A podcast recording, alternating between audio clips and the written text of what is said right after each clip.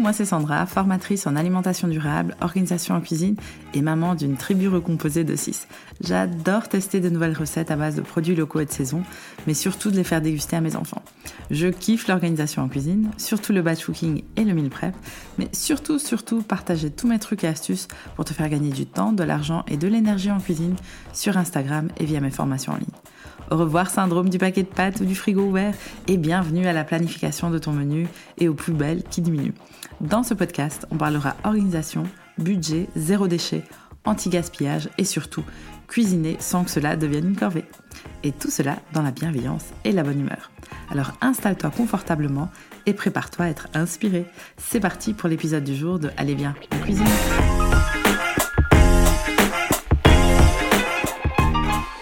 en cuisine. bienvenue dans l'épisode numéro 15 du podcast Allez bien en cuisine.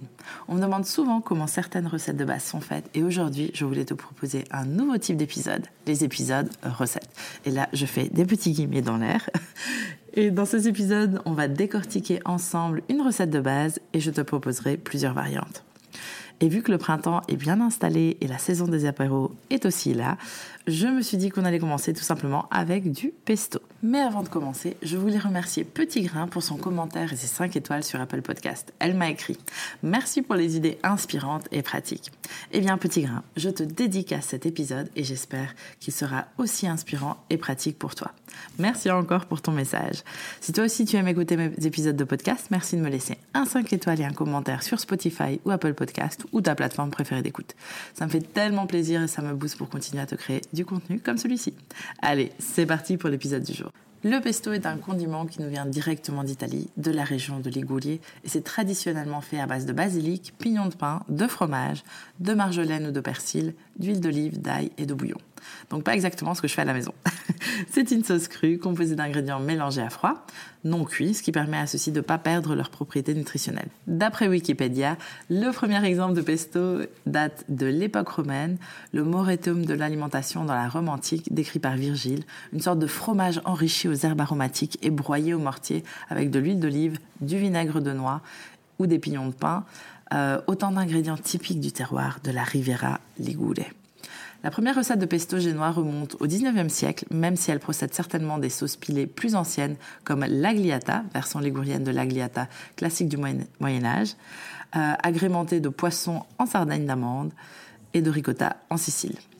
C'est aussi à base d'ail, de basilic et de noix, épandu de l'égoulier durant la République maritime génoise et du pistou français. Aujourd'hui, la recette classique de pesto est composée principalement de 2 à 3 poignées de feuilles de basilic, donc on ne prend pas la tige bien sûr parce qu'elle est très amère, 2 à 3 cuillères à soupe de pignons de pain, un bon trait ou deux ou trois ou quatre. D'huile d'olive vierge première pression à froid, deux bonnes poignées de parmesan râpé, une gousse d'ail haché et une petite pincée de gros sel.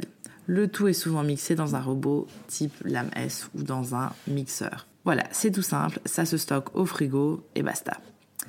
C'est très très très très bon, mais tu peux échanger pas mal d'ingrédients. Décortiquons cette recette. Le basilic, c'est génial et c'est bon, mais ça pousse pas hyper bien au nord de l'Europe et certainement pas en Belgique où j'habite. Donc à la place de basilic, je le remplace souvent par de la roquette. Ça ajoute un bon petit goût piquant, des épinards, de la coriandre. Bon, ça pousse pas hyper bien ici non plus, mais bon, c'est surtout pour l'été. du persil plat. Euh, ça peut être aussi des fans de carottes, euh, des fans de radis. Attention vraiment de ne pas prendre la nervure centrale si vous utilisez des fans de carottes, juste des petites feuilles euh, qui sont toutes douces sur les bords. Et j'utilise parfois même des feuilles de pissenlit. Donc maintenant, ça commence à pousser dans le jardin. On est au mois d'avril. Et donc, c'est la saison de, du pesto de pissenlit. En avril et en mai, on peut aussi utiliser les délicieuses feuilles sauvages d'ail des ours. Donc le premier ingrédient, l'ingrédient phare, c'est vraiment le basilic. Après, il y a l'ail. C'est un ingrédient clé du pesto, il est toujours là. Mais si tu n'en as pas, c'est pas la fin du monde. C'est pratique euh, l'ail parce qu'il y en a vraiment toute l'année. On a appris à le stocker pour toute l'année. Mais si tu n'ajoutes pas d'ail dans dans ton pesto, c'est pas la fin du monde, ça va quand même être très très bon. Troisième ingrédient phare, ce sont les pignons de pain. Un ingrédient délicieux, mais qui coûte la peau des fesses. D'ailleurs, tu as déjà essayé d'enlever des pignons de pain d'une pomme de pain? Pas moi, mais je vais probablement essayer l'automne prochain parce que euh, chez mes beaux-parents en Normandie, il y en a beaucoup. Bref, les pignons de pain, c'est bon, mais tu peux honnêtement utiliser n'importe quelle noix. Ça peut être des amandes, des noisettes, des noix de cajou, des noix de Grenoble ou même des graines de courge ou de tournesol. Tu verras que chaque noix ou graine donnera un petit goût différent et ça sera aussi délicieux. Ma petite technique, c'est de les faire tremper 30 minutes à une nuit, juste avant de faire ton pesto, afin qu'ils ne soient pas si durs et ça donne une texture un peu plus humide et donc plus proche du bon gras pignons de pain. Place maintenant au sponsor du jour. Cet épisode vous est présenté grâce à La Fourche Bio.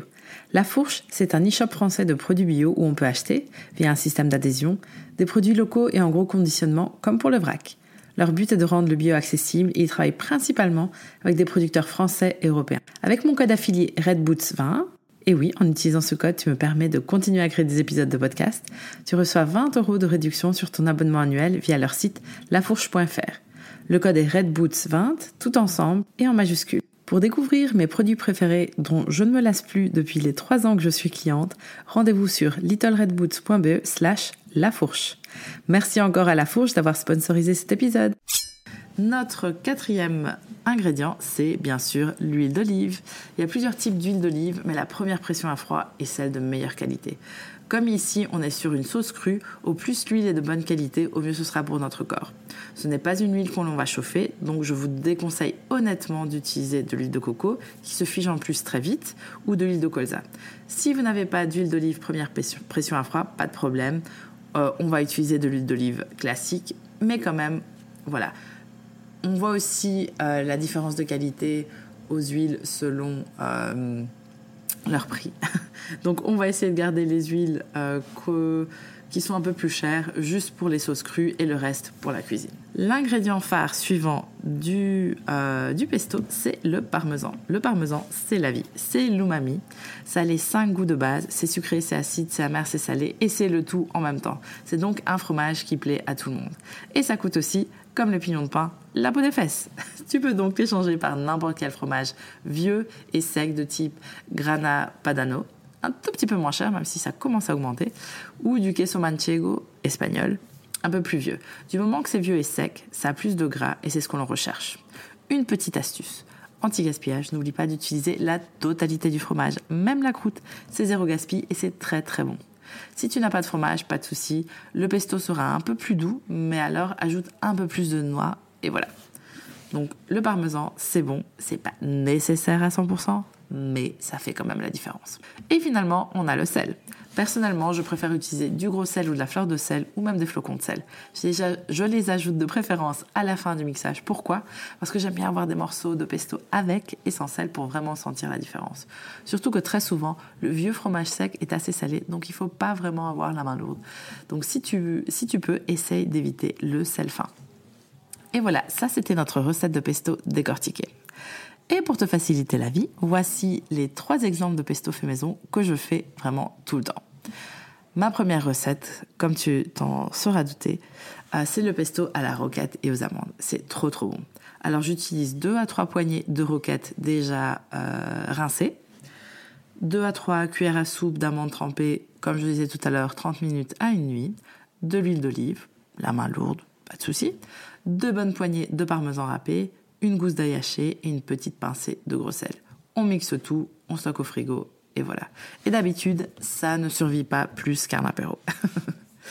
Deuxième recette que j'adore, surtout que ici, pendant que j'enregistre ce podcast, on est en pleine saison, c'est vraiment le pesto à l'ail des ours. De nouveau, je prends deux à trois poignées de feuilles d'ail des ours bien rincées.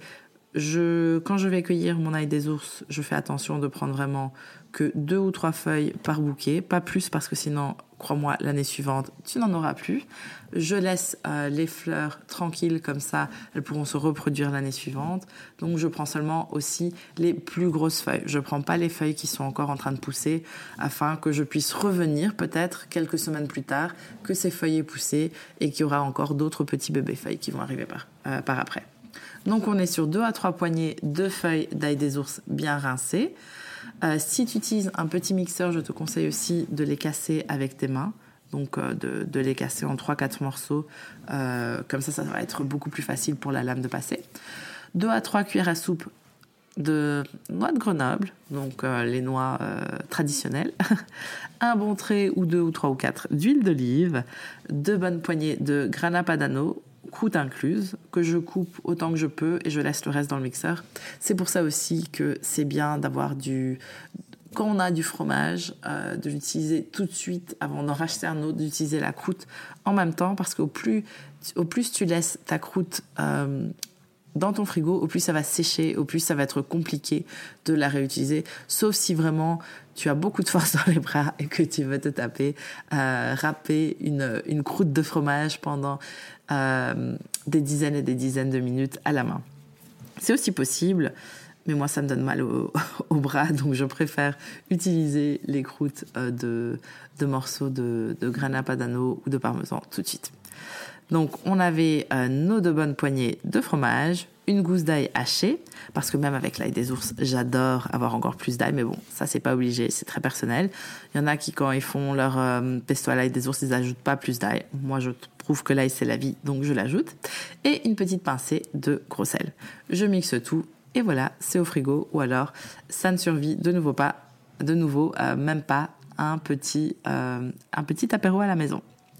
Et ma troisième recette préférée à faire, euh, et celle-ci, je peux la refaire quasi toute l'année, c'est le pesto aux fans de radis. C'est ma recette anti-gaspillage de base, c'est celle que je fais tout le temps quand je donne des ateliers anti-gaspillage, et c'est très simple à faire. Tu prends les fans d'une bonne grosse botte de radis, euh, il faut bien les rincer. Elles seront un peu plus, un peu plus dures, surtout qu'elles ont des genres de petits poils dessus. Mais pas de souci. De nouveau, comme avec euh, les feuilles d'ail des ours, tu vas les casser avec en 3, 4, 5 morceaux dans ton, ton mixeur. Comme ça, ça sera plus facile pour la lame de tout prendre. Tu ajoutes 2 à 3 cuillères à soupe de graines de tournesol que tu peux faire tremper ou pas. Ça dépend de, la texture que tu recherches. Un bon trait ou deux ou trois ou quatre d'huile d'olive. 2-3 euh, poignées de queso manchego, coûte incluse. De, au plus c'est vieux, au mieux c'est parce qu'au plus c'est gras et donc au mieux c'est. une gousse d'ail de haché. Comme les fans de radis peuvent parfois être assez amers, j'aime bien ajouter encore plus d'ail. C'est pour ça que ici, euh, j'hésite pas à ajouter jusqu'à deux grosses gousses euh, d'ail haché. Et je les hache grossièrement tout simplement pour faciliter le travail de la lame. Euh, et j'ajoute aussi une petite pincée de gros sel.